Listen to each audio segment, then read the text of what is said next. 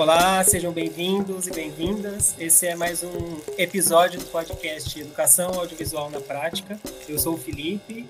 Eu sou a Ana Bárbara. Nós coordenamos a Semente, a Escola de Educação Audiovisual. A gente propõe o um podcast para ampliar o debate a respeito das possibilidades pedagógicas e criativas do audiovisual na escola, o trabalho com as tecnologias digitais da informação e da comunicação, tanto na sala de aula quanto na comunidade que a escola está inserida, né, sempre visando oferecer né, para a nossa rede e comunidade de aprendizagem uma ampliação tanto das possibilidades pedagógicas quanto das conexões que a gente pode estabelecer entre os projetos que a gente desenvolve aqui no Brasil. Então, esse episódio do podcast, ele é muito especial para a gente, porque a gente vai trazer aqui, né, para vocês conhecerem ou se aprofundarem no trabalho da Multi-Rio. A Multi-Rio, ela é talvez uma das principais referências que a gente tem na nossa área aqui no Brasil. Já faz um trabalho de muitas décadas com a inovação pedagógica, né, com o uso das mídias, das tecnologias digitais na educação, e, e oferece muito conteúdo para a rede de ensino do Rio de Janeiro e também através das redes né, é, da internet para todo o Brasil.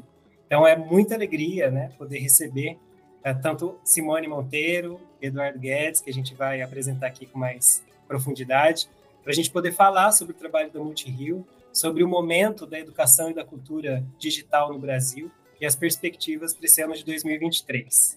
Tá bem? Então, gente, sejam muito bem-vindos, bem-vinda.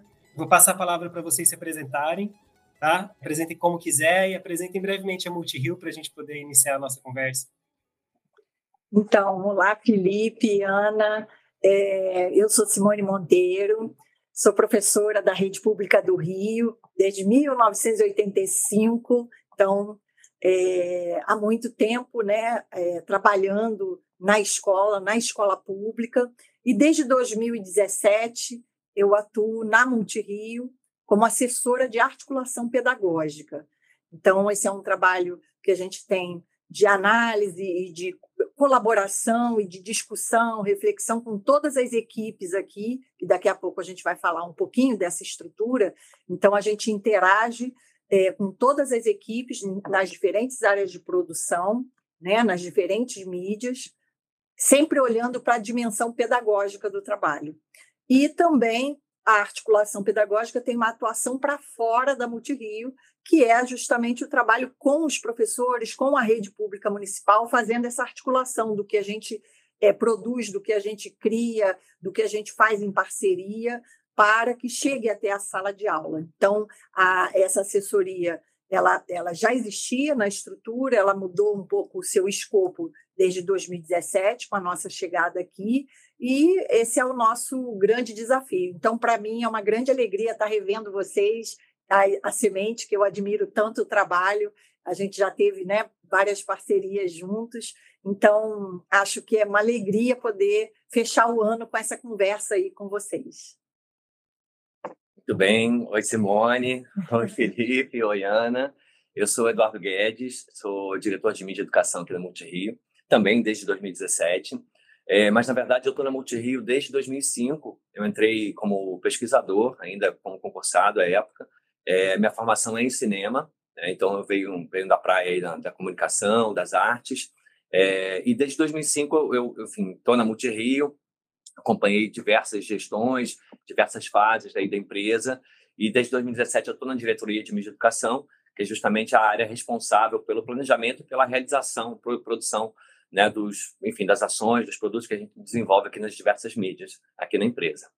É, apresentando um pouquinho né, da, da empresa, Multirio é uma empresa pública, né, é, já existe esse ano, ela está completando 30 anos, né, em 2023 ela completa 30 anos, é, é uma trajetória singular né, no Brasil e, e, que, de certa forma, foi extremamente pioneira lá em 1993, né, ao ser criada. É, era um, um, um, outro contexto né, dos debates em relação à mídia à mídia educação. E de lá para cá a gente passou aí pela revolução digital, a Multirio se reposicionou e, de certa forma, muitos, é, muitas previsões, muitos acertos, né, é, muitas bolas que foram iniciadas lá em 93, elas, de certa forma, se desenvolveram ao longo desse tempo com a Revolução Digital. E a gente está aqui é, hoje é, plenamente imerso, digamos assim, nessa cultura é, e trabalhando nesse sentido junto com a comunidade escolar aqui do Rio de Janeiro. Eu acho que cabe aqui a gente já falar um pouquinho né, da nossa equipe, né, das nossas áreas de atuação. A gente tem na empresa mais de 130 profissionais de diversas áreas, jornalistas, pesquisadores, artistas, professores, é, enfim, técnicos é, de audiovisual, técnicos é, das mais diferentes mídias, né, que trabalham em conjunto né, nessa criação desses produtos e dessas ações. Uh, a gente tem também uma, uma estrutura, é, um parque tecnológico, né, com, com estúdios, é, enfim, com equipes de gravações externas, uma plataforma de gestão né, desses conteúdos todos e de exibição. Né?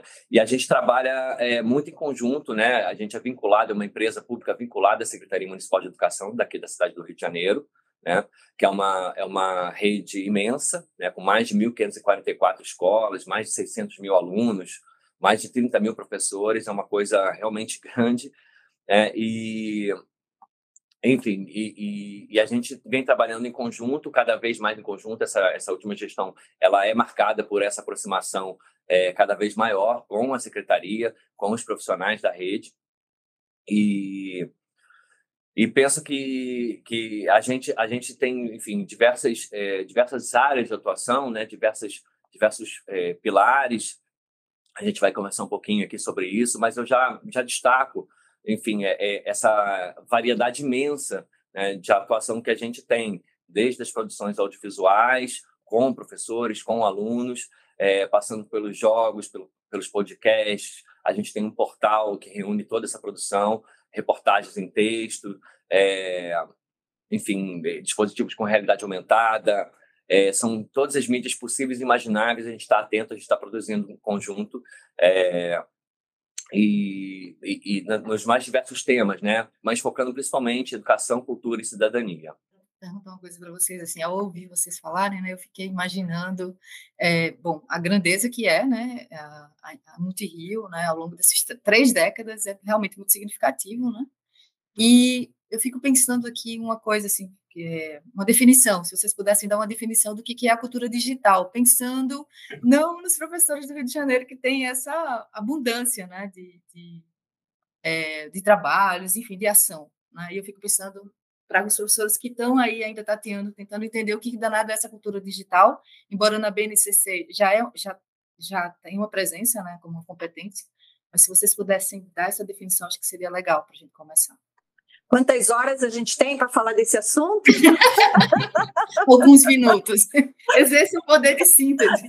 É desafiador, mas eu acho que é o, é o fio da meada, né? Que traz aí a nossa, toda a nossa conversa nessa, nesse podcast.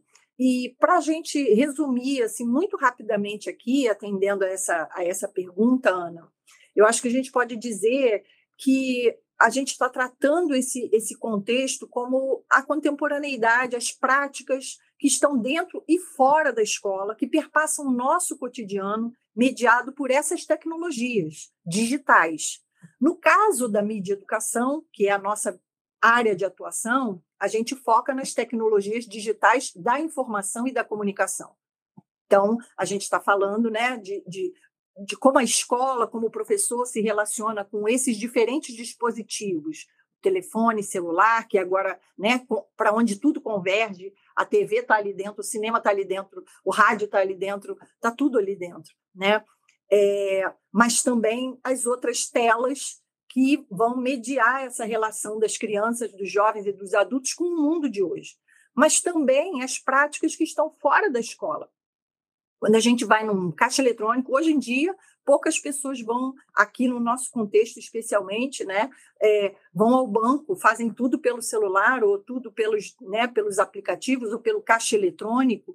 A gente faz Pix, a gente é, vai, né, agenda o médico pelo telefone, a gente o nosso dia a dia, a gente vai no mercado, a gente paga lá né, as, a, a modo de calcular, o modo de fazer as compras, o extrato do banco, todo o nosso cotidiano hoje, no que a gente chama de cultura digital, está permeado por essas práticas. Então, é um campo de atuação que extrapola né, a, a, questão meramente da escola, e aí, como a gente aprendeu lá atrás com Paulo Freire, né, a escola tem que estar sintonizada com o seu tempo, antes da, da, da palavra vem o diálogo com o mundo, não é? Então, a gente não pode virar as costas para esse contexto, porque mesmo que a escola não tenha nenhum equipamento eletrônico, ela está permeada por essa cultura digital, porque ela, a gente assiste televisão, a gente tem o cinema, a gente tem as práticas culturais desse tempo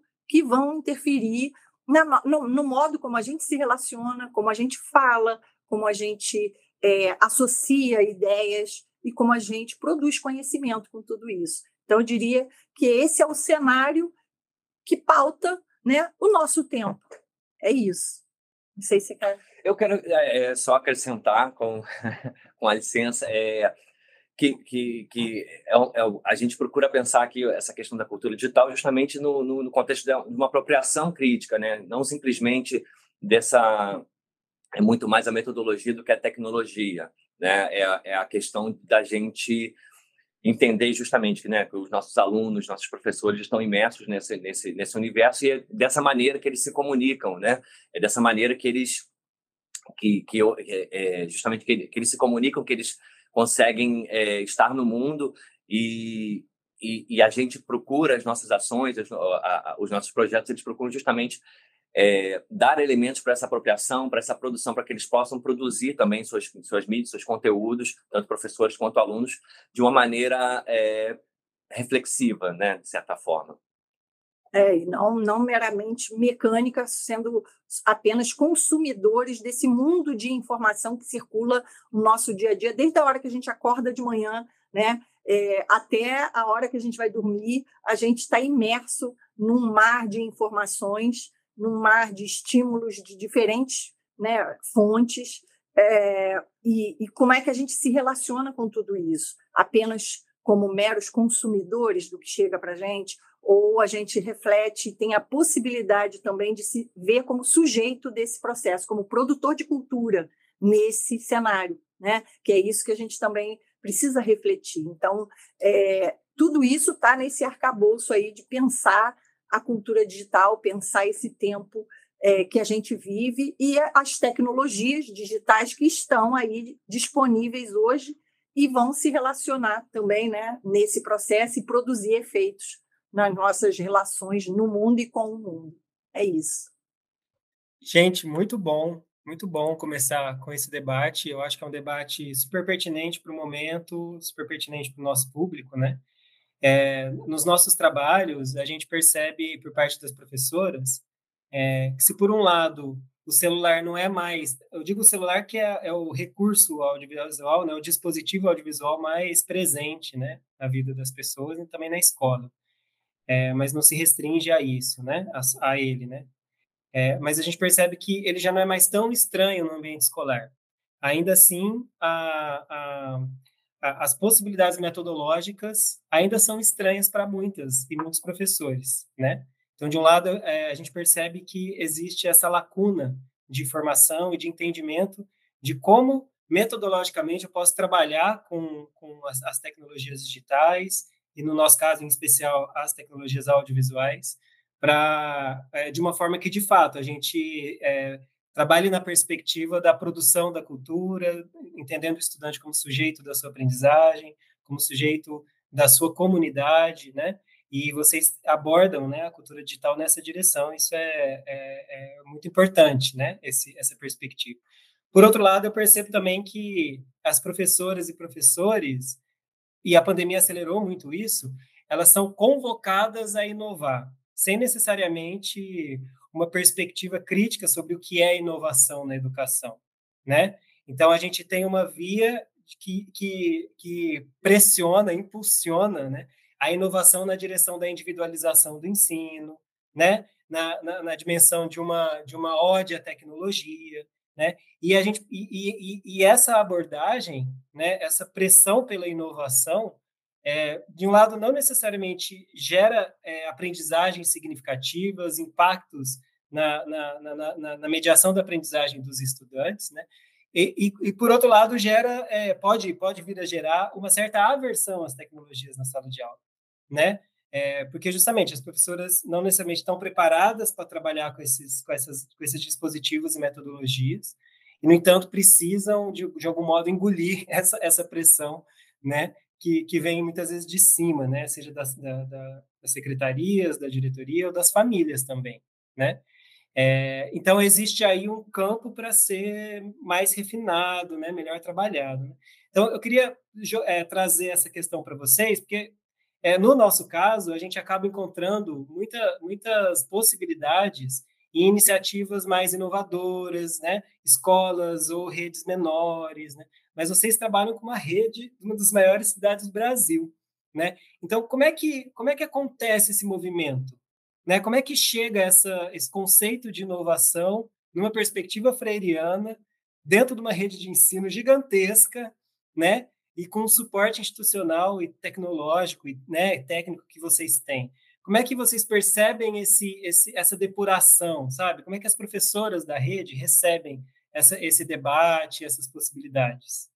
Para responder isso, Felipe, a gente precisa retomar um pouco a própria duas perspectivas. Uma que é a própria construção da Multirio no nosso contexto, como é que a gente trabalha como é que a gente vê esse processo desde que ela foi criada. E, por outro lado, a evolução do próprio campo conceitual no qual a gente se pauta, que é o campo da mídia e educação. Né? Para isso, a gente, então, volta um pouquinho nessa história. Eu prometo que vai ser breve, é só para ter uma referência. Né?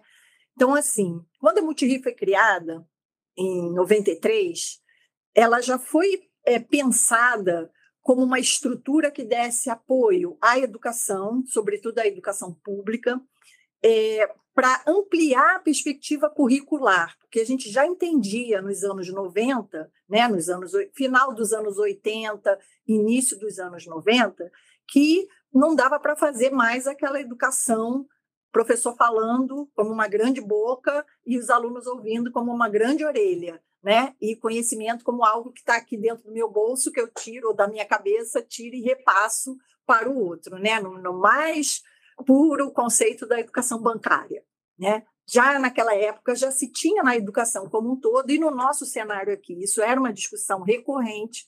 Então a gente tinha um currículo na rede que já se pautava por princípios educativos e núcleos conceituais, era um cruzamento. E dentro desses princípios é, educativos, um deles tinha meio ambiente, tinha trabalho, tinha vários princípios. Um deles era o princípio que focava nas linguagens. Então, a escola deveria já é, se organizar, refletir, ter movimentos de aprendizagem, porque a gente também tem que entender a escola como um lugar de formação para todo mundo. Lugar é um, é, é um lugar onde o aluno aprende, onde o professor também aprende, onde o diretor aprende, onde né, o pessoal de apoio aprende e ensina. Todo mundo tem né, papel importante nesse processo de apropriação. Então, é, essa escola já era convidada a pensar como ampliar a relação com as linguagens dentro do currículo. E aí nasce a Multirio para potencializar isso, trazendo reflexões, trazendo ações e produções né, nas diferentes plataformas, então animações, vídeos.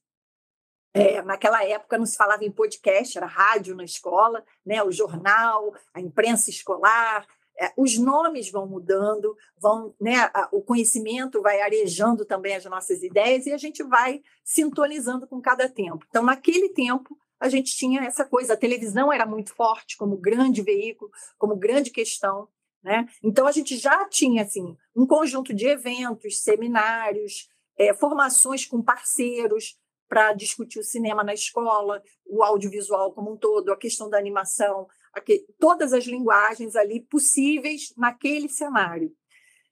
Uh, e aí eu digo para você, o tamanho da rede do Rio, ele é, é, não só múltiplo, multifacetado, mas ele é extremamente desafiador também. A gente não tem unanimidade de todo mundo estar tá na mesma página e nem é desejável isso. Né? Então, a gente tem tanto escolas que estão muito permeadas por essa discussão e que se apropriam disso ao seu modo ao longo desse tempo, como tem escolas que precisam de mais apoio ou tem um, um, um ritmo diferenciado que requer um olhar nosso mais atento. E isso é múltiplo, né? Você tem escola na beira da praia mais famosa que a gente tem aqui, né? Conhecida internacionalmente, como você tem escola que você abre a, a janela e passa boi, passa boiada, né? No, é, no alto do morro e na beira do asfalto. Então, essa multiplicidade também ela é muito desafiadora, mas ela é muito enriquecedora, porque o que a gente faz aqui, a gente tem clareza de que é apropriado de diferentes formas no ritmo de cada coletivo.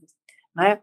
Então, é, isso chega à escola de diferentes formas, e às vezes não chega à escola. Né? Às vezes não chega. A gente tem áreas aqui na cidade, por exemplo, se a gente for falar de, de comunicação hoje no contexto da cultura digital, a gente tem áreas que o sinal da internet não chega. A diretora pode ter uma verba para pagar cabeamento, que ela vai fazer tudo ali e a área de sombra que a tecnologia ainda não alcança. Né? Então, para essas realidades, você tem que pensar outras formas. Então, a Multirio, ao longo desse tempo, foi desenvolvendo também uma frente, que é, é pilar da nossa atuação, que é a pesquisa. Pesquisar novas formas, novos formatos, novos modelos de fazer esse diálogo se apropriar, né? ser apropriado e se estabelecer. Por outro lado, né? então esse é um caminho de apropriação que você tem é, cotidiano. O desafio ele existe desde que a empresa foi criada e desde que a gente faz educação. Né? É, esse, como é que o professor se apropria depende de uma série de fatores. Depende da visão que ele tem de mundo, de escola, como ele se posiciona como educador desse tempo, como é que aquele coletivo da escola se organiza para isso e está permeado né, por, por várias ações para fazer acontecer ou se a escola é muito refratária. Então, a gente tem aí uma outra questão que vem junto com isso, que é a evolução do próprio campo da mídia educação. Então, a gente, se a gente olhar um pouquinho essa história, a gente vai ver que a gente começa se relacionando na educação com os meios, numa praticamente numa educação contra os meios, né? Era prevenir os perigos da internet, da, da internet não, mas da TV, do cinema, né? E até antes disso, da literatura, né? que era durante um tempo da, da, nossa história do conhecimento, a literatura era algo que não era para todos, porque ela levava os jovens ao devaneio, o perigo das páginas impressas, né? No século XV, no século XVI, isso aí estava presente. Então, quando a gente fala da evolução desse campo, né, a gente também está falando de uma evolução de reflexão com a escola, da forma como a escola se relaciona com essas tecnologias.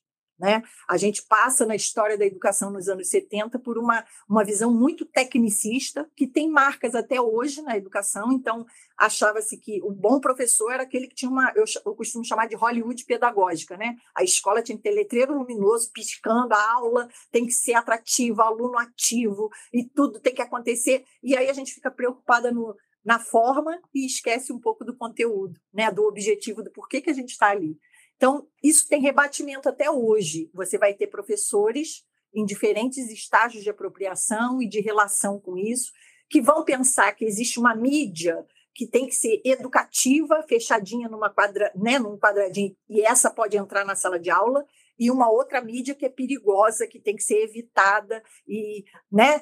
Então assim, depende muito dessas concepções e da apropriação que o campo da mídia educação também propõe. Né?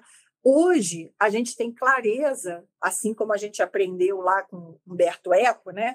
nem tanto apocalípticos, nem tanto integrados. Né? A mídia não vai salvar a educação, mas também ela não é algo que eu possa abrir mão e ignorar a sua existência. Então, nem tanto ao céu, nem tanto à terra. A relação é de bom senso, de criticidade, de apropriação e, principalmente, de finalidade. Para que que eu vou usar isso? Às vezes o professor fica preocupado em fazer o podcast antes de pensar na necessidade que ele tem daquilo. E aí fica tirando para todo lado e esquece de uma coisa que para nós, né, nesse processo de apropriação é fundamental, que é a escuta. Quais são as práticas que ele tem já no seu cotidiano? Quais são as práticas que as crianças têm com esses diferentes dispositivos? Né? Como é que a escola tem condição ou não de se apropriar e de produzir nessas diferentes linguagens. Então, acho que o diálogo, a compreensão, é, desse campo de atuação, que não é também para usar o audiovisual, o podcast, para a escola ser bonitinha, lúdica e dinâmica de uma forma pejorativa, né? menor. Né? Ah, é para tornar a aula mais feliz. As crianças adoram. Não é, não é só isso. Isso é muito legal, sim, mas não é só isso. Né? Então, a gente precisa investigar, a gente precisa discutir, e esse é um aprendizado cotidiano, que não se esgota. Né? Eu diria a você, a gente acho que a gente não chega, a gente ainda está muito na infância da apropriação desses processos todos pelos processos pedagógicos dentro da escola. E a saída, uma, uma das pistas que a gente vem aprendendo ao longo dessa experiência, né, é a gente ouvir, a gente dialogar e a gente formar redes de colaboração, a gente perceber que eu, na minha sala de aula sozinho, sou muito menos do que quando eu abro a porta e dialogo com meu colega de frente, com meu outro colega do outro ano, com outro colega que às vezes eu só vejo no cafezinho, né? Quando a gente faz da escola a primeira célula ali de troca, a gente já tem uma riqueza. E quando a gente compreende que a escola do lado também pode ser uma parceira e assim sucessivamente, a gente vai fortalecendo essa conexão e essa compreensão de rede para enfrentar os desafios em conjunto. Eles nunca vão ser superados plenamente, né? Mas a gente está sempre tentando é, se apropriar e produzir novas pistas para esse cotidiano também se repensar. É, não, é que você, você mencionou essa questão da formação de rede, como até batendo na porta do lado e tudo mais, Sim. e é interessante justamente isso, porque é, é, você trouxe um exemplo de uma rede física, digamos assim, e na verdade a formação de rede, o trabalho colaborativo é uma das características que o digital trouxe para a gente, mas que aí nos leva justamente a essa esse questionamento até da inovação, né? O que, que é inovador hoje? O storytelling, né? Seria um, um, uma inovação? Pô, não, não, é, isso é contação de história, né? Gamificação, até que ponto, né? Você...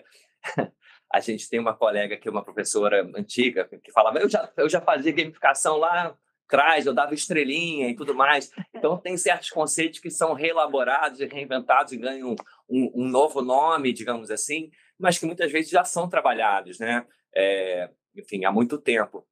E eu ia comentar também uma outra questão, que é justamente é, essa diversidade que a rede aqui do Rio tem, essa grandeza toda, é, é extremamente desafiadora, é o nosso grande desafio aqui. Como é que a gente faz para né, é, para justamente escoar, né, para a gente chegar na, na, a gente fala que chegar na ponta, né, e a gente, enfim, lança diversos, tem lança mão de diversas estratégias, né, a Multirio tem um canal de televisão, é, a gente tem o nosso portal, a gente tem o nosso canal no YouTube, mas a gente também, é, sempre que possível, a gente imprime, a gente faz DVDs, a gente, é, enfim, faz pendrives ou, ou os nossos, nossas publicações a gente imprime e entrega na escola, diretamente na sala de leitura de cada escola da rede. Então, são estratégias diversas que a gente tem justamente para tentar abarcar essa, essa multiplicidade de situações é, que a gente tem aqui no Rio. Ei, gente, muito bom. Assim, é, é completo, né? Assim, é, aí é muito inspirador também, né? E eu fico, enfim, eu ia, é uma das perguntas que eu ia fazer era essa: como é que vocês é, se agem, atuam, né, nessa nessa dificuldade, nessa não é só dificuldade, né, nessa é, diversidade de necessidades, né?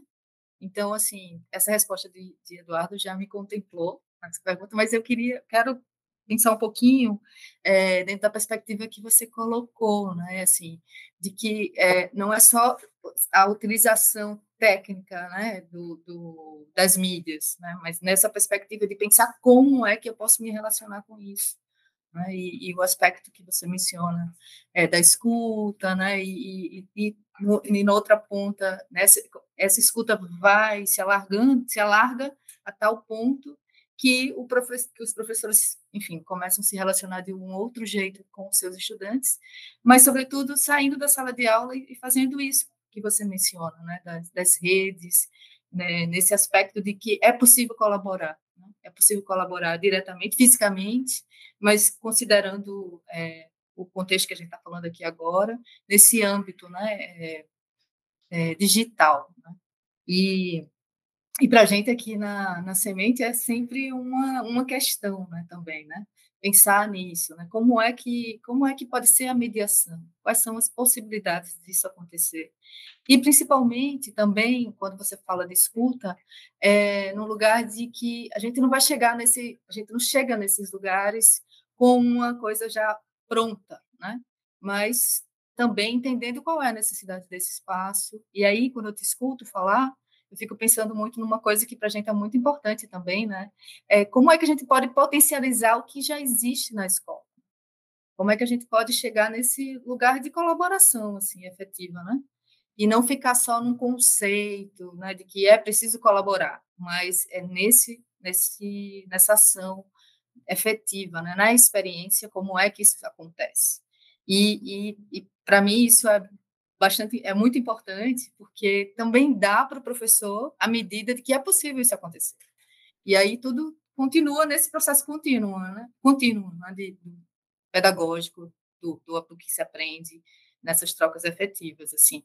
Eu, na verdade, não tenho muito uma pergunta para fazer, assim, só para também é, destacar, talvez, né, para quem está nos ouvindo, de que olhar para o que vocês estão fazendo há tanto tempo, né, assim, é, é, é, inspirador, como eu falei antes, mas também é, é algo palpável, né, assim, considerando todas essas possibilidades que vocês apresentam, então, como uma referência mesmo para se conhecer mais, né? É, eu posso pegar o seu gancho, então, para fazer a pergunta que ela não tinha, que é, seguindo esse raciocínio da Ana, é, a gente percebe como a parceria com as professoras e os professores é importante para que, é, de fato, essas perspectivas metodológicas que vocês apresentam realmente se enraizem no chão da escola, né? Então, minha pergunta é essa: como vocês estabelecem parcerias com as professoras, né? Qual é a autonomia que elas têm ou, ou as possibilidades que elas e eles têm, né?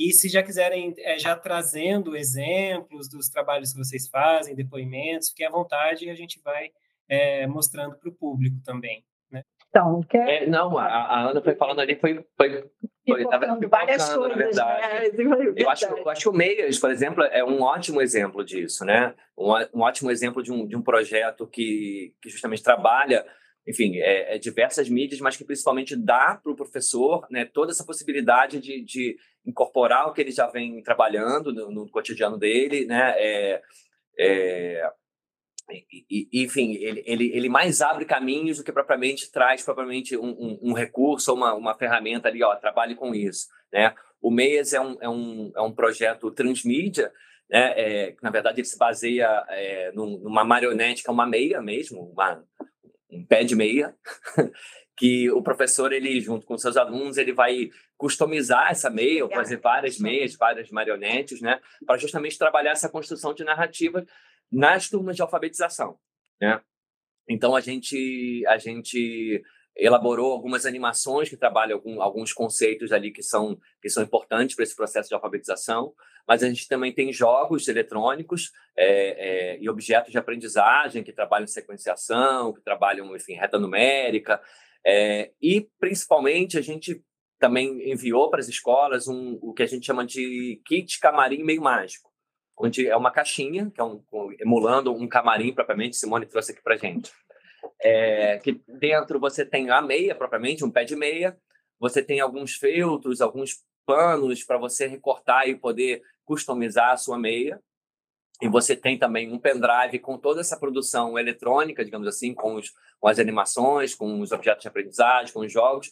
Mas você tem também um, um, um, um tabuleiro é, para você é, jogar, né, propriamente aí são propostas, né, são alguns jogos que a gente propõe, mas que são abertos também para você customizar sua própria regra é, é, de português e de matemática. É um tabuleiro multiuso, digamos assim.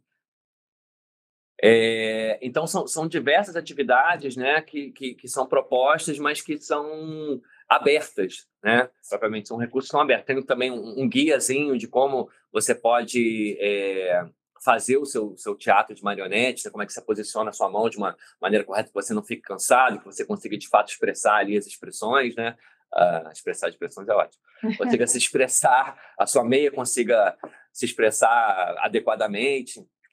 É, então, eu acho que é, é, um, é um tipo de um projeto que, que justamente que dá essas possibilidades. O que mais que tem aí?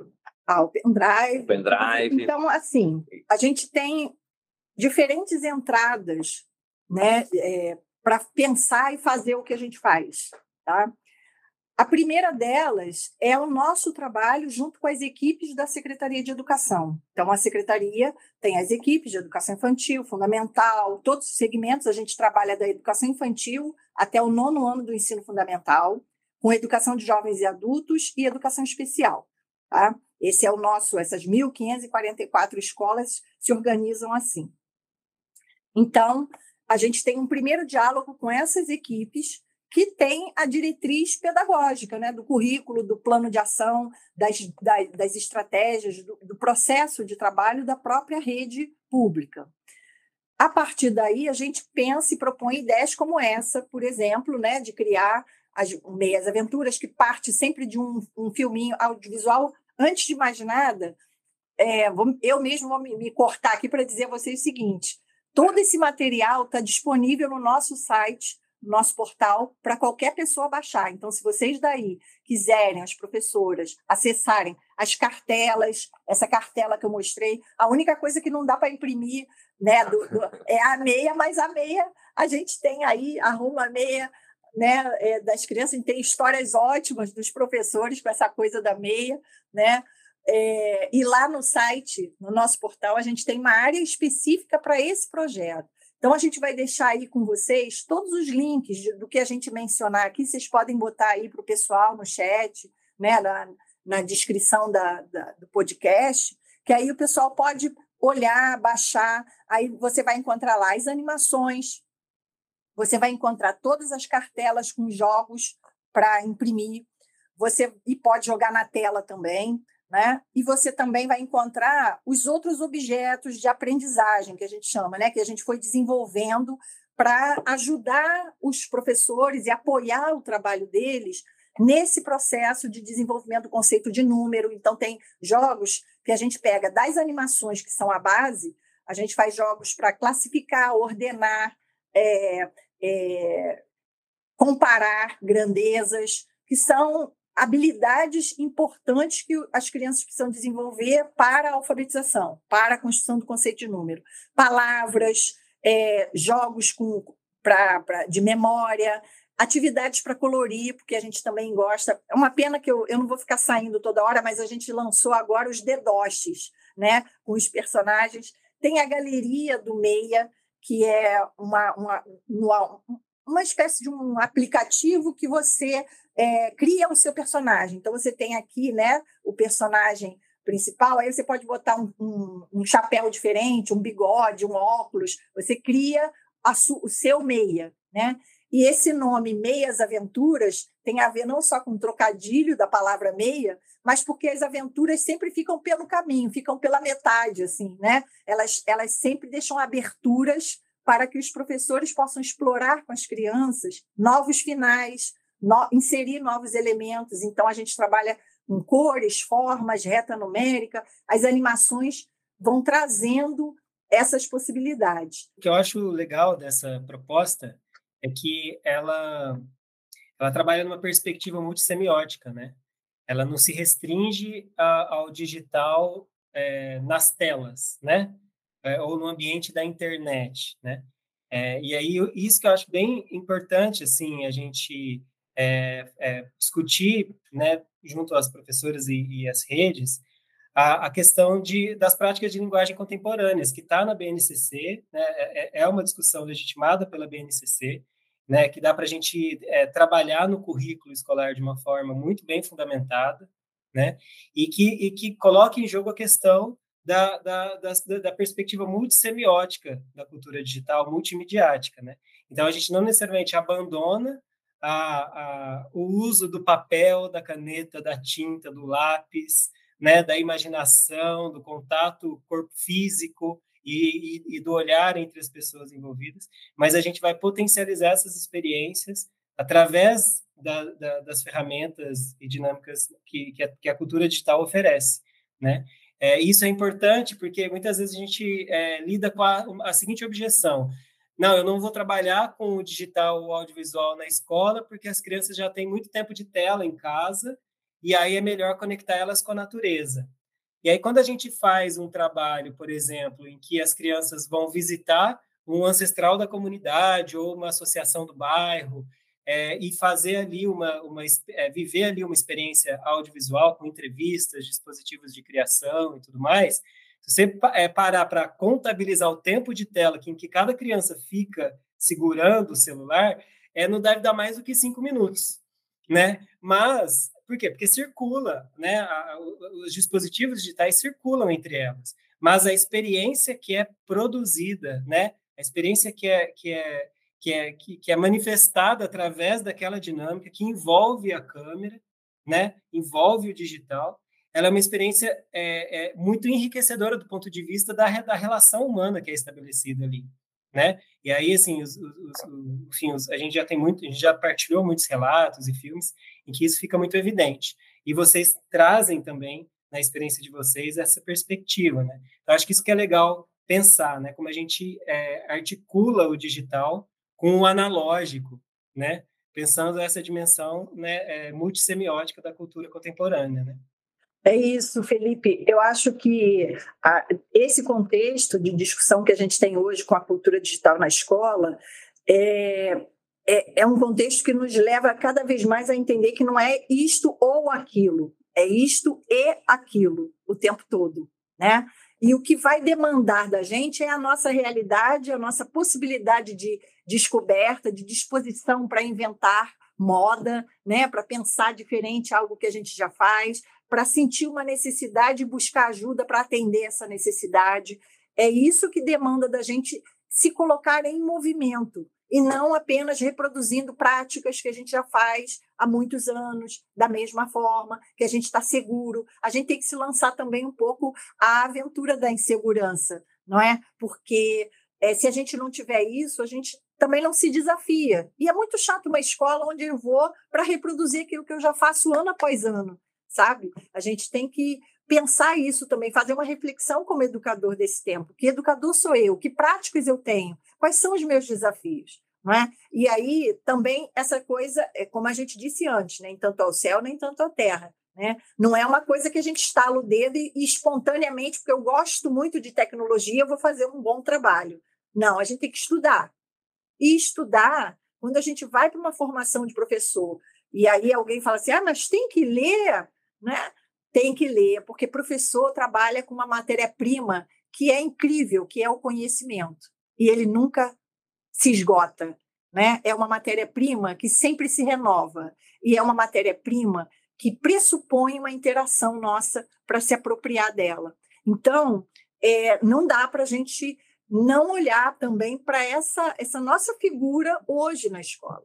E como a gente estabelece essas relações do isto com aquilo, sabe? Do analógico com digital, com aquilo que eu faço com muita segurança, com aquilo que me desafia, que me, me coloca em outro lugar, que me faz me deslocar do, da minha zona de conforto para pensar. E eu acho que a pandemia fez muito isso com todos nós educadores, né? com todos nós que lidamos com a educação de uma forma geral.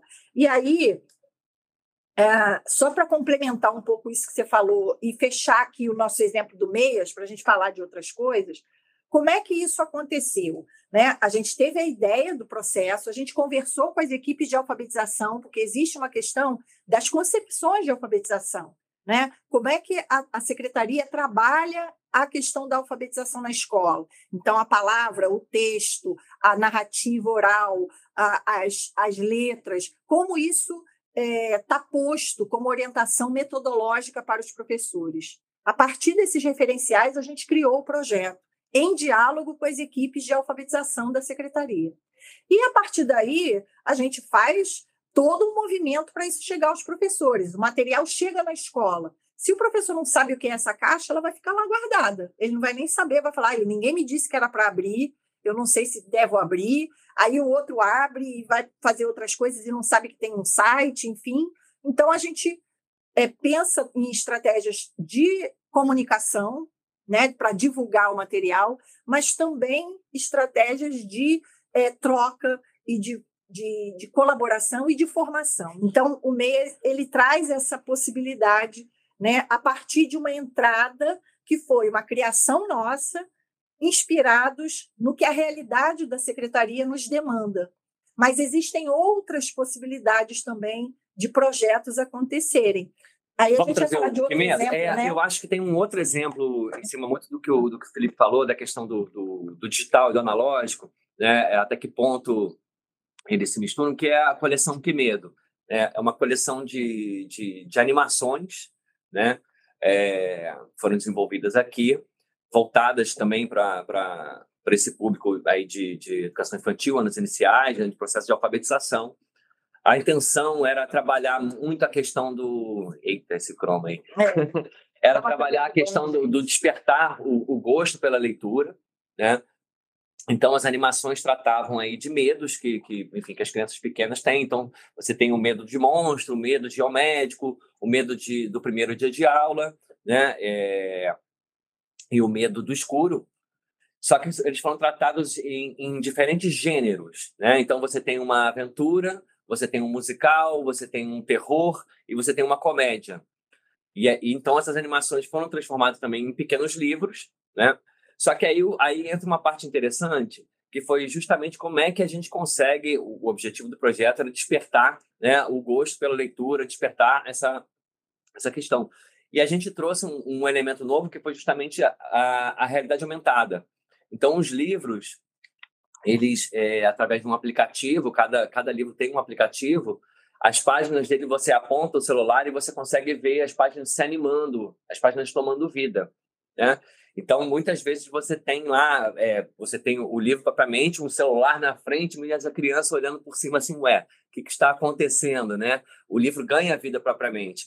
E, e, e, acho que é interessante a gente notar que, na verdade, não é uma questão de você trocar uma mídia pela outra, e sim, mais uma vez, né, uma e outra, e o quanto o celular e a realidade aumentada está trazendo o, o interesse para o objeto livro.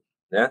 a, a, a, realidade aumentada que a gente propôs aqui, ela não é um, um dragão que surge do livro e vai para o ar e, e, e faz um, um, um, movimento 3D. Não, ela é a página do livro, ela está focada na página do livro que simplesmente se anima. Então você ainda está com o objeto livro ali em mãos e você, a criança acaba naturalmente é, tomando gosto né, pelo livro. O livro fica animado, encantado, né? E eu acho que, é legal, Guedes, você falar que isso funciona não só com livro impresso. Ah, sim, isso está disponível, eles. como todos os outros produtos, está disponível no portal da Monte Rio. Né? E no próprio portal você tem duas versões de, de PDF, digamos assim, do livro para baixar. Uma que você imprime, né, onde a primeira página e a última estão uma do lado da outra, para você montar o livro propriamente, como se fosse uma gráfica. Né? E você tem uma outra versão que é, que é o livro corrido mesmo, mas que a realidade aumentada também funciona. Se você jogar lá o celularzinho no aplicativo mirando para a tela do, do, enfim, do computador, você consegue também ter essa mesma experiência. Vamos botar para eles verem é, só a matéria que tem do relato da professora, né? Uma professora de uma escola, uma unidade específica voltada para crianças da educação infantil, que a gente chama aqui de Espaço de Desenvolvimento Infantil, é o ED, na área de uma das áreas é, talvez uma das mais conhecidas aqui do Rio de Janeiro, que é na Cidade de Deus.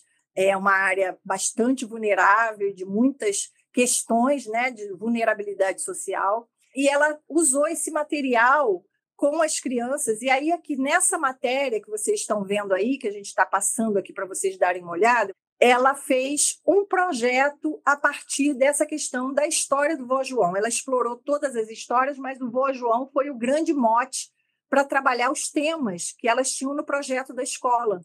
A família, a moradia, a higiene, enfim, uma série de questões que elas foram identificando como potência do material. E aí, a partir do vídeo, da contação da história, ela foi gerando outras coisas. E aí ela fez teatro, ela fez um painel na escola, as crianças pintaram o personagem fizeram máscaras, fizeram dobraduras e brincaram com as palavras né, e com as letras móveis a partir de toda essa inspiração. Vamos passar para vocês um pouquinho as crianças em todo esse processo de construção que foi muito além do que a gente pensou com a história. Né? A história foi um grande mote para que eles vivenciassem, eles vissem a animação, eles passassem pela realidade aumentada, eles foram para as atividades, e isso foi rendendo milhões de desdobramentos, jogos que ela fez com as crianças, pra, é, explorando todo o universo que a história trouxe, até discutir com eles os medos que eles têm. Olha lá, medo de altura, medo de mar, medo de cair da árvore, né? medo de ir para a escola, medo de jacaré, medo de tubarão. Então, assim, a gente vê que, de fato, é, o material chega né, é, à sala de aula e consegue inspirar os professores para se apropriar deles, apro a, se apropriar e, e, aproveitar o máximo do que ele oferece, mas também criar suas próprias possibilidades a partir desse mote. E essa, essas é, criações, até aqui, a gente falou de criações que nós é, produzimos né, e, e, compartilhamos a partir de um diálogo com a secretaria, com, com as, as temáticas né, do currículo e do planejamento da rede, mas essas, essas provocações também podem vir do campo para nós. Né? Eu acho que a gente pode falar agora um pouco do exemplo do Cauã, sim, trazer sim. a Agência Jovem de Notícias. Então, uma proposta que surgiu a partir de uma coisa que as escolas já fazem e de uma demanda específica que um aluno despertou na gente essa possibilidade, aguçou um pouco mais essa possibilidade da gente retomar um trabalho que é o trabalho com texto jornalístico, com a questão da imprensa, da relação com a informação. E hoje em dia a gente está discutindo muito essa coisa né, de fake news, fato, opinião, coisas que estão ali no currículo, e como é que a gente lida com isso. Então, a gente estava aqui, isso foi um pouco antes da pandemia, né? É, a gente tinha uma série de entrevistas com especialistas, especialistas diversas áreas, que ia ao ar todos os dias à tarde na programação e reprisava em outros horários, chamada hashtag Educa. Então, é uma jornalista da casa entrevistando essas pessoas, poderiam ser especialistas de fora ou de dentro da rede, ou professores, tratando de diversos temas. Um desses temas, numa dessas conversas, foi a questão do bullying. Bullying, bullying na escola e tudo mais.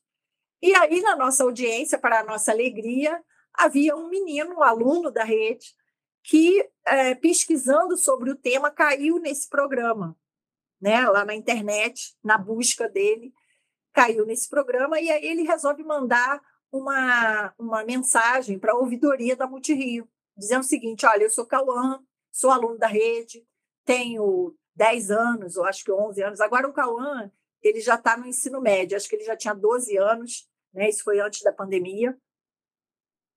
E, e aí ele disse: Eu estou no oitavo ano aqui na escola e eu sou do Grêmio da escola. Nossa chapa acabou de vencer e a gente, um dos problemas que a gente tem aqui na escola grande é o bullying e a gente queria, eu vi esse programa da Multirio, gostei muito, e eu queria saber no que, que vocês podem ajudar a gente aqui. A gente tem um jornal na escola, a gente está fazendo várias coisas, mas a gente queria a ajuda de vocês para trazer essa discussão. Bom, isso foi uma alegria para a gente, né? E motivou aqui para nós uma reflexão do que, que a gente pode fazer. Né? A primeira coisa é a gente ligar para a escola e falar para a diretora: olha, a gente recebeu uma sugestão e um pedido de ajuda de um aluno teu. Né? E aí a gente fez um contato com a diretora, e aí ela ficou surpresa, ela disse: Meu Deus, mas o que, que essa criança mandou para vocês? E a gente, Quem é essa criança? E a gente disse: É o Cauã. Ela disse: Ah, o Cauã. É aquele aluno que a escola toda conhece, né? E que já é reconhecido pela sua atuação dentro da escola. Ela disse: Ah, esse menino, ele é um orgulho e tudo mais e tal. Enfim, na conversa com a diretora, a gente combinou uma visita à escola para conhecer o Cauã pessoalmente e a turma toda dele lá do Grêmio, né, da escola.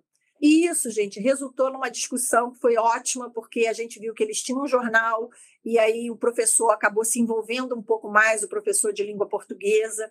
Eles fizeram, à época, uma visita à nossa sede com a turma, conheceram como os jornalistas trabalham, como são produzidas as matérias do portal. A gente fez uma oficina para eles, preparamos uma oficina sobre jornal na escola a partir do jornal que eles tinham. E aí começamos a investigar. Olha só, isso aqui poderia ser melhor. Essa notícia aqui a gente não entendeu bem. Então, problematizando o que eles já faziam para eles se apropriarem e fazerem melhor aquilo que eles já estavam fazendo.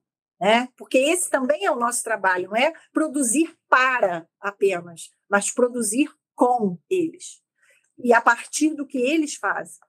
Então, isso resultou num projeto na escola, eles viveram essa experiência. Agora eles já estão, essa turma do Grêmio já foi para o ensino médio, mas a gente tem, vou botar o link lá, a matéria no portal que conta essa história com mais detalhes e os desdobramentos. E aí eles participaram de várias ações nossas. E aí veio a pandemia, né? Tudo isso se suspendeu, né? Ficou assim no ar e a gente teve que focar em outras prioridades naquele momento. Mas no, na retomada do trabalho e com essa nova gestão que começou ano passado, a gente deu, então, concretude a um projeto e um, um anseio que já era antigo nosso, que é criar a agência de notícias dos alunos da rede. Como é que os meninos lidam com a notícia? O que, que é notícia para eles? Como é que é, como é que eles leem né, essas informações? Como é que isso passa pelo cotidiano deles? Então, a gente começou, essa experiência está tá no comecinho, né? E, basicamente, esse processo está sendo feito, está sendo estruturado junto com eles. Então, como é que a gente pensou essa agência? Né? É, nós convocamos, conversamos com os nossos representantes em cada coordenadoria, e aí nós é, identificamos uma experiência por região da cidade, por CRE. Então, a gente tem hoje 11 escolas que estão nesse piloto do projeto. E eles já fazem, como vocês viram ali, muita coisa. E a gente está aprendendo com eles. Né? E a ideia é que a gente já fez uma primeira rodada de oficina com os professores, discutindo a questão do jornal é, e do jornal na escola. A gente fez uma primeira rodada com as crianças nas escolas, nas 11 escolas. Fomos lá e pensamos dinâmicas diferentes para questionar, apropriar, é, é, e olhar, se debruçar sobre a experiência que eles desenvolvem em cada contexto.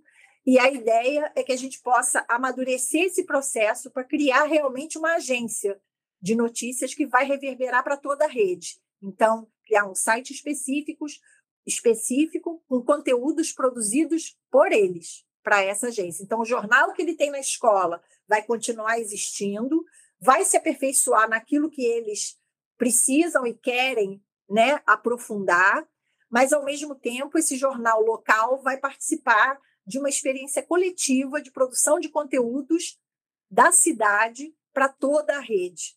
Esse é o nosso horizonte. Então, a gente ainda vai avançar muito com essa experiência, a gente está muito entusiasmado com esse trabalho que é feito de fato com eles, né? E, e olhando a ótica que eles têm de todo esse campo de atuação, que é lidar com uma questão tão fundamental, um tema tão importante da cultura digital, né? E, sobretudo, nos tempos de hoje, que a gente está lidando com essa questão da informação, como é que é a linha editorial de um veículo de informação, como é que a, a questão ética do jornalismo, uma série de questões que a gente já aborda com esses meninos do ensino fundamental, não para formá-los jornalistas, porque esse não é o nosso papel, não é a nossa seara, mas para abrir janelas de possibilidade para eles, de experimentar novas formas de produzir conhecimento na escola, de qualificar a relação dele com esse canal de, de, de comunicação e de é, é, desdobrar isso com os outros meninos e as outras meninas. Então, é uma outra entrada de um projeto que começou lá com um e-mail de um menino que reacendeu essa curiosidade nossa de pensar um projeto. Então, são várias as possibilidades de criação. Né? A Multirio não só gera para a rede, mas ela também se apropria e faz junto e aprende com a rede. É, esse exemplo eu achei incrível, né? justamente por haver essa retroalimentação, e aí eu destaco um aspecto que é muito caro para a gente, que é essa ideia da, de como o, a, a, as mídias né, e o audiovisual na educação elas favorecem a promoção de aprendizagens criativas, né? Quer dizer, através, é, por exemplo, de um, de um, da produção de um podcast, né? É, ou de um trabalho a partir da, da, da, do tema do jornalismo, as crianças elas vão se relacionar com o mundo, né? Elas vão articular os, os, os saberes, né? As discussões que estão rolando dentro de sala de aula, vão olhar para a sua própria realidade existencial e vão produzir conteúdos para participar do mundo, né? Para participar, pra, como você disse no início do podcast, para produzir cultura, né? Então essa dinâmica, né, é, é, favorece com que o conhecimento ele não seja é, apenas transmitido de professora para estudante, ou mesmo que seja construído de uma forma mais colaborativa e ativa na escola, ela não fica, ela não, ela não se reduza ao ambiente escolar, né? Mas ela, de fato, a, as mídias na educação favorecem essa conexão com a realidade existencial e com o debate público, né? E com isso a gente consegue retroalimentar a própria cultura, né? É, então, acho que isso é muito interessante, esse exemplo que você traz, nessa direção também, né? É, agora, sim, é, a gente está caminhando para o final do podcast, né? Então, a gente queria saber se vocês querem destacar outras ações da Multirio de uma forma um pouco mais pontual, ou se a gente já entra no debate sobre a rede, né? Como é que, que, que vocês acham que é pertinente trazer ainda da Multirio? Eu queria, eu acho que seria legal só para a gente é, fechar essa rodada de exemplos, é, falar um pouco do audiovisual, né? Porque afinal de contas a gente está dialogando com a semente, escola de audiovisual. A gente falou de podcast, a gente falou de jornal, a gente falou disso, né? De uma forma geral, mas eu acho que a gente tem uma uma uma experiência também que eu acho muito interessante da gente compartilhar, sobretudo com os professores daí, porque é, é quando a rede se amplia, né? vai para além dos limites da rede, né? É, que é a experiência nossa com audiovisual propriamente dito. Né? A gente tem uma série chamada Escola Câmera Ação, é, que é uma série que traz as produções audiovisuais das escolas, e eu vejo no material de vocês, né, naquela caixinha de, de como é que chama que vocês chamam aquele aplicativo? Caixa de inspiração. Caixa de inspiração, que eu acho maravilhoso esse nome, né? Que é muito inspirador e que traz as produções, né? Esses, esses registros que a, que a escola vai se apropriando e vai fazendo e vai é, produzindo não só para ela mesma se apropriar e se, se aproveitar né, dessa linguagem como uma ferramenta importante, mas que ela também produz e compartilha né, com os outros. É, e aí, nesse, nessa série, que teve três temporadas, a gente privilegiou o olhar sobre o audiovisual na escola. A, a rede tem um projeto chamado Cineclube nas escolas, desde 2008, mas, a, independente do projeto, várias ações com audiovisual já, historicamente, têm né, uma entrada muito grande na rede. E o programa consistia assim, a escola fazia vários vídeos, animações, concorria nos festivais dentro e fora da cidade, mandava vídeo para todo lugar, e a rede às vezes não conhecia essa produção, a própria escola às vezes não conhece a produção, ela fica fechada ali naquela turma. Então a, a ideia nossa inicial era dar visibilidade a essa produção. E aí é, a série começa trazendo essa produção é, dentro da escola. Então, cada episódio traz um conjunto de vídeos produzidos, dois ou três vídeos produzidos aí de diferentes formas, né? com stop motion, com animação, com, com recorte, com vídeo mesmo, enfim, é, várias técnicas. E a gente então selecionava esses, esses, essas produções, levava para uma escola diferente da escola de quem produziu, né? Era para uma outra escola para ela assistir a produção dos outros. E a série, o episódio era a, a exibição dos vídeos e a discussão das crianças sobre o vídeo. E nessa discussão a gente sempre trazia algum elemento da temática que o vídeo apresentava, mas também da linguagem. O que, que eles acharam, né? Com tempo, som, iluminação, cenário, todos esses elementos para discutir com eles como eles viam essas produções. Então, cada episódio é uma rodada de conversa com as crianças. Numa segunda etapa, né, numa outra onda de produção dessa série, a gente trouxe o relato dos professores, os professores usando audiovisual na escola. Então, eles falam das dificuldades, né? Porque a, a, gente fala aqui, parece que tudo funciona bem, tudo é muito bonito. Não, a gente tem desafio como todo lugar, e quando a gente vê as produções de outras redes, a gente vê que alguns desafios só mudam de endereço, mas eles são os mesmos, né? Então, não tem o celular, me empreste o celular da professora, a escola não tem a câmera, a câmera está é, tá enguiçada, quebrou o equipamento, enfim. Então, os professores contando das suas questões e dos seus aprendizados com a lida com essa linguagem e como eles vinculam esse trabalho ao seu trabalho como professor de sala de aula na sua área. Então, tem professor de história, de matemática, de artes, de sala de leitura, contando suas experiências. Então, isso virou um quadro dentro do episódio. O episódio sempre tem uma exibição de programa fiel à sua origem, né, com a discussão das crianças, mas a gente abriu uma janelinha ali para botar o professor, que não só exibe vídeo para as crianças, mas também produz vídeos com as crianças.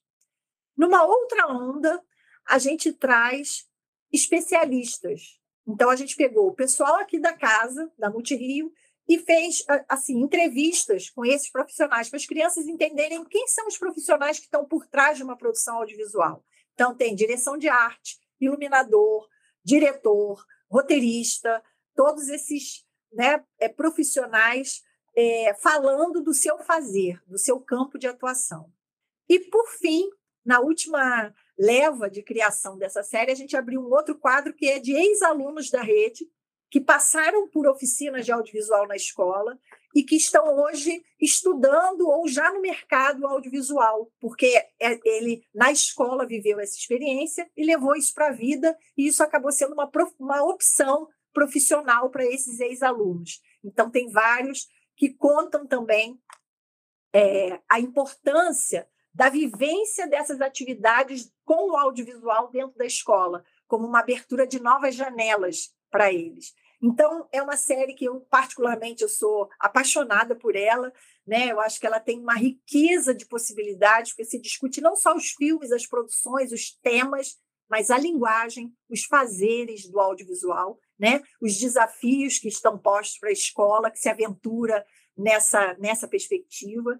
E a partir daí, a gente fez também e faz ao longo do tempo festivais, que aí é onde você consegue reunir também em larga escala essas experiências e aí amplia né, muito porque aí o menino vê a produção dele na tela grande, ele troca com os colegas. Tem premiação. Tem premiação, é. que é uma festa. E a gente fez, durante a pandemia, um festival totalmente online. E aí muitos professores disseram: vocês são loucos, as crianças estão em casa, a gente não está abrindo a escola, a escola está fechada, como é que a gente vai produzir? E a gente, calma, professor, calma, vamos ver como é que é possível, o que está acontecendo.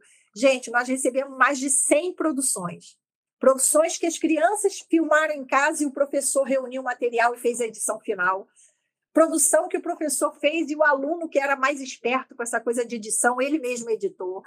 É, produção da educação infantil, que o pai fez o registro com a criança. Enfim, teve de tudo. E a coisa mais incrível, né? Essas produções muito interessantes e provando que, mesmo fechada, a escola tinha possibilidade de dialogar e continuar vinculada com os meninos. Então, assim, acho que a gente não podia deixar de falar um pouco desse carinho né, do audiovisual com essa, esse pedacinho aí do ECA. Eu queria né? acrescentar uma, uma questão do, do, do Escola Cameração. Você pontuou isso, mas é, eu me lembro muito do nosso querido Tomil, que, é o, que era o diretor né, da, dessa série, é.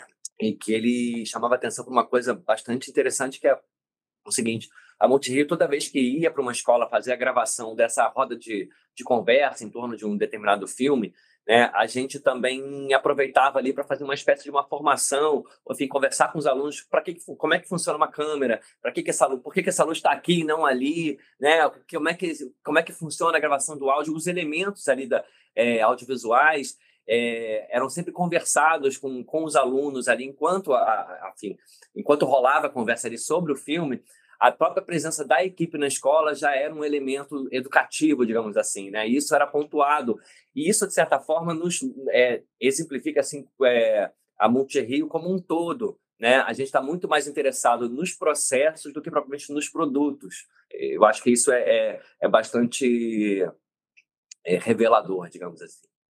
E isso nos leva à rede, né? Que é a sua, sua pergunta final. Mas aí diga lá, que, que você Não, assim, só fazer esse fechamento assim dos exemplos, é, é legal fechar com o audiovisual, porque de certa forma o audiovisual é muito presente na cultura digital, né? A cultura digital ela é uma cultura audiovisual, né? Mesmo que não necessariamente os conteúdos é, audiovisuais, é, os formatos padrões audiovisual, os curtas-metragens, longos ou a própria linguagem do cinema, especificamente, seja presente em todas, em todas as redes e, e dinâmicas, né? O audiovisual, ele, ele, ele pulverizou os formatos, né? Na medida em que, em que as redes sociais é, produziram outras dinâmicas de socialização, né? Então, então a cultura digital é muito imbricada na cultura audiovisual, né, hoje em dia. E aí eu, eu acho legal esse exemplo que vocês trazem, né, que revela o quanto que é, as práticas audiovisuais contribuem para a formação de comunidades de aprendizagem, né? Na medida em que é, a gente não necessariamente se limita aos muros da escola, a gente não se limita às, às formas como os conhecimentos são abordados na escola, mas a gente enriquece todo esse processo educativo, né? É, numa relação sempre de partilha, de troca, né? E, e, e, a própria dinâmica da imersão audiovisual, ela é, ela é em si um ritual, né? De é, um ritual de socialização, né? E de formação de comunidade, assim. Então, é, não poderia, não poderíamos deixar de abordar essa questão aqui também, claro, né?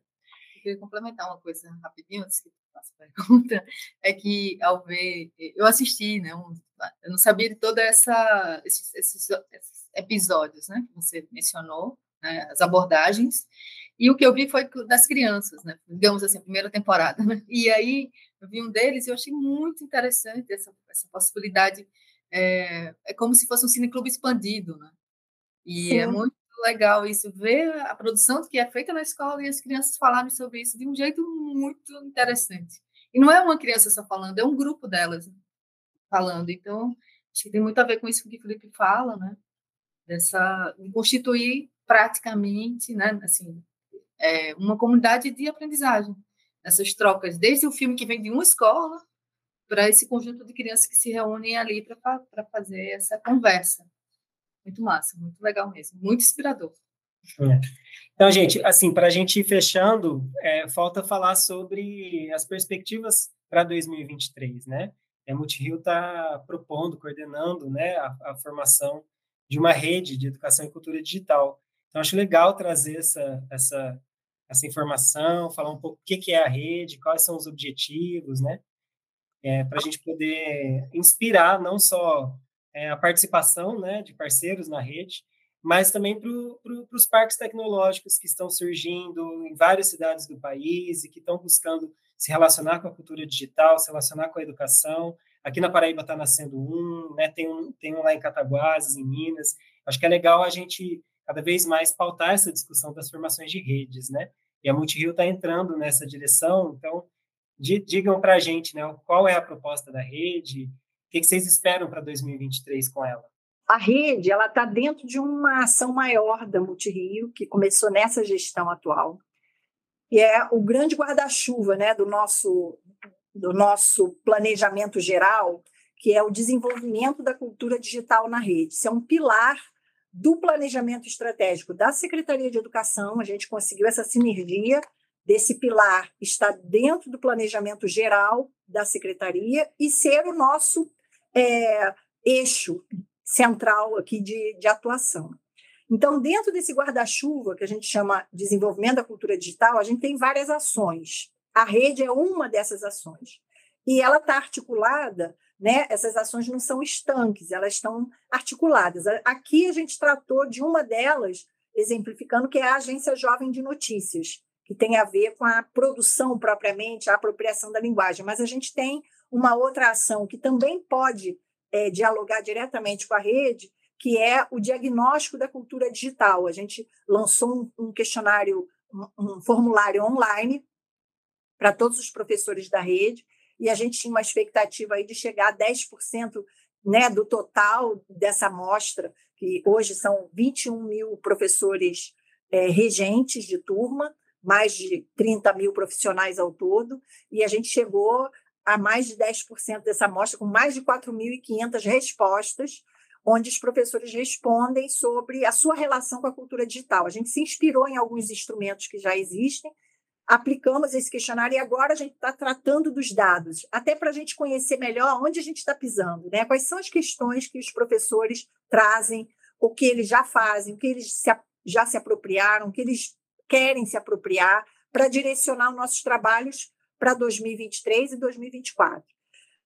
Junto com isso, a gente também, eu falei logo no início da formação, a escola na cultura digital, que é outra ação importante desse grande guarda-chuva.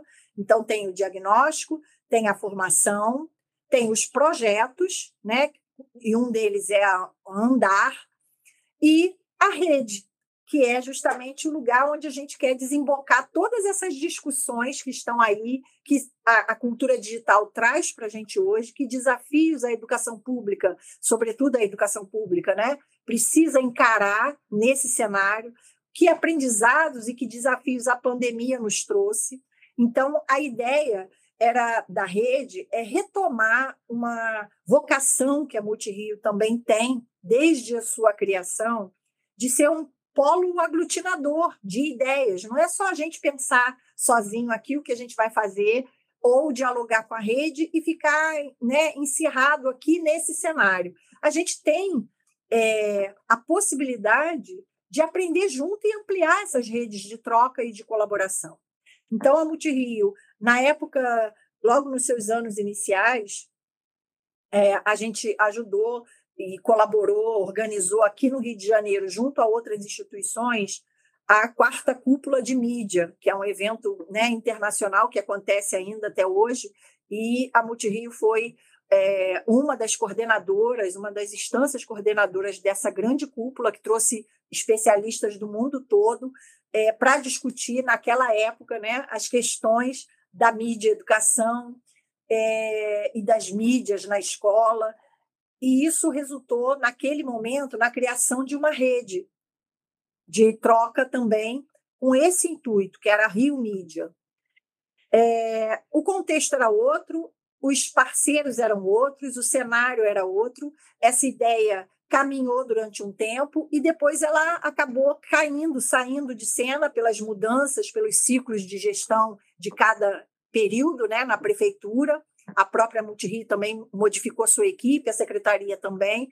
E hoje, com esse grande guarda-chuva da escola, do desenvolvimento da cultura digital, a gente achou oportuno resgatar essa experiência, atualizando, né, trazendo para o dia de hoje as nossas demandas, as nossas questões para pensar junto.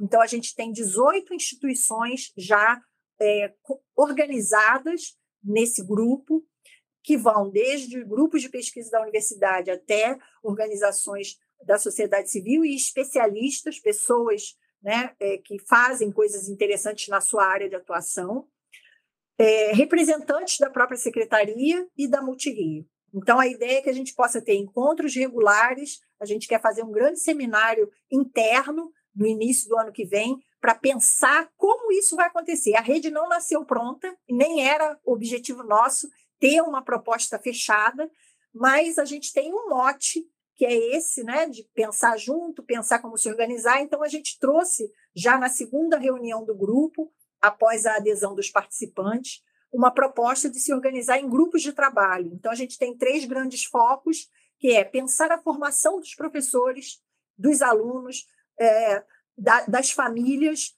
na escola, a partir da escola, no contexto da cultura digital que, que questões são desafiadoras para essa formação?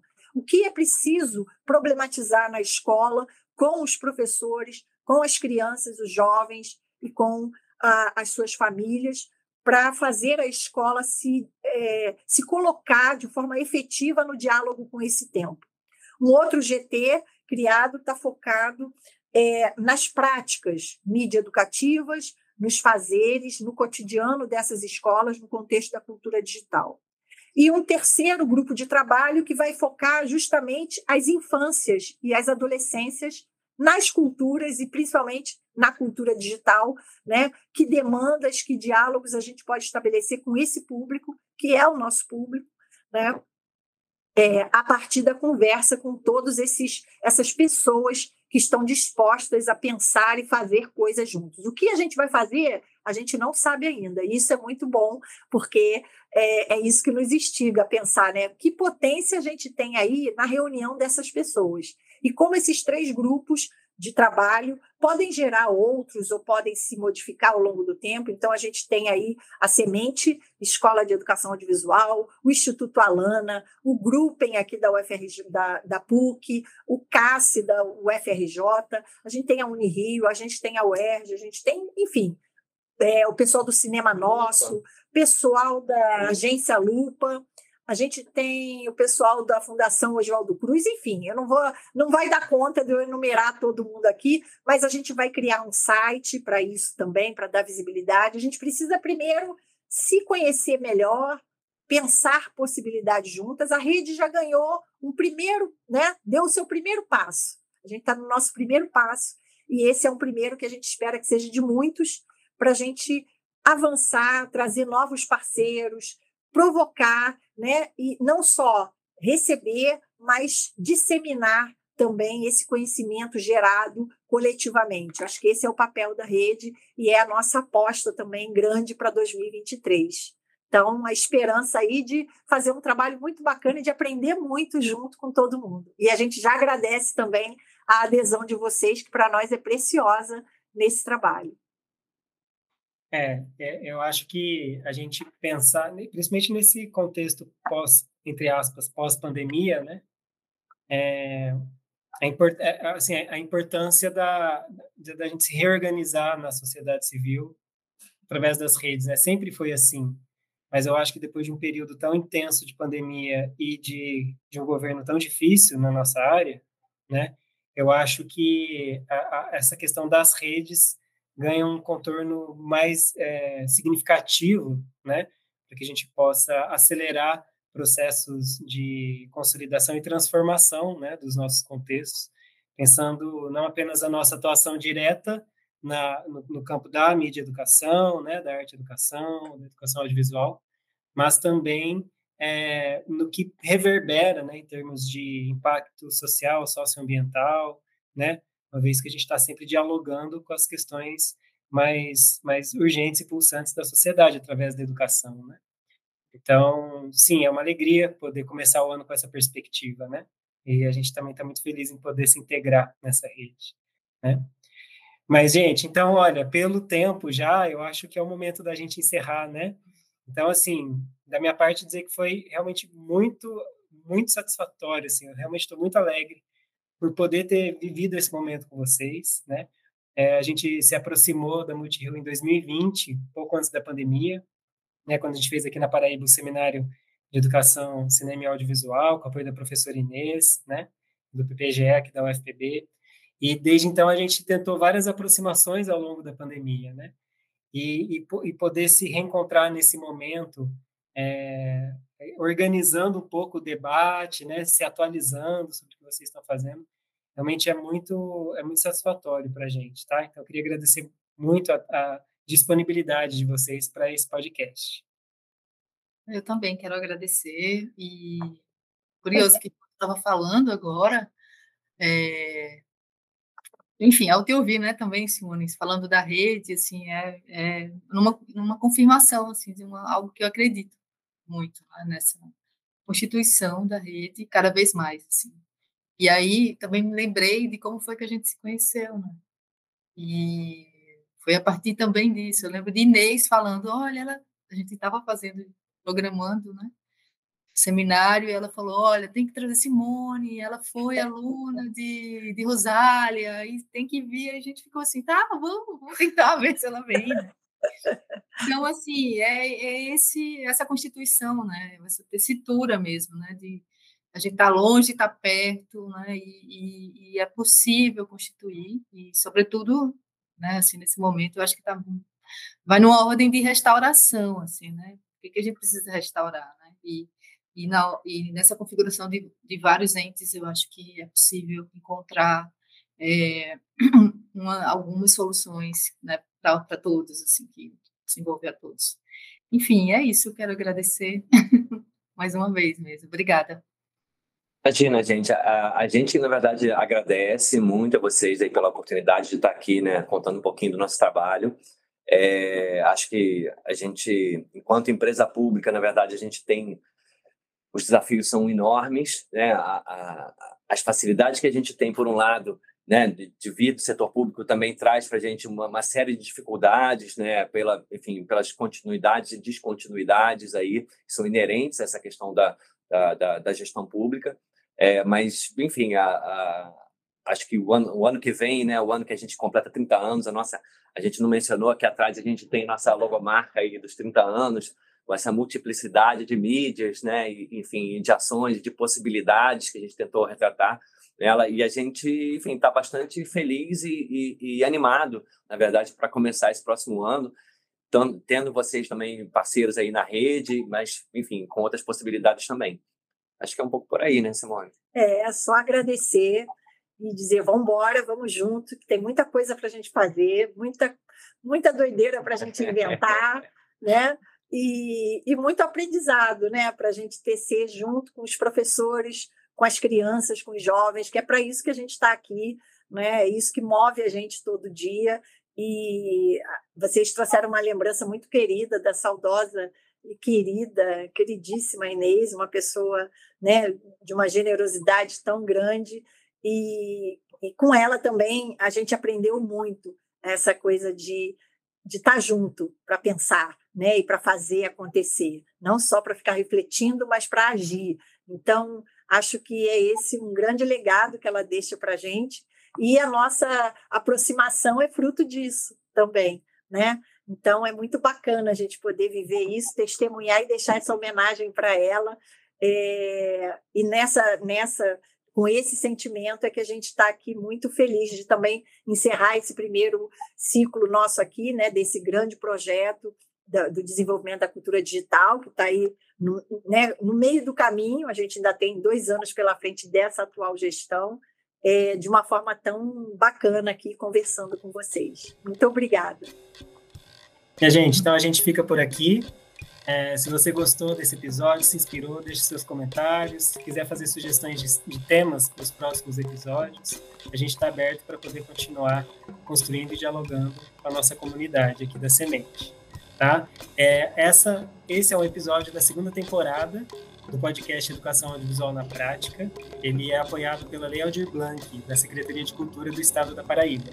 Nos próximos próximas semanas, próximos meses, a gente vai é, lançar novos episódios, então fique acompanhando e a gente segue a nossa conversa. Um abraço e até a próxima.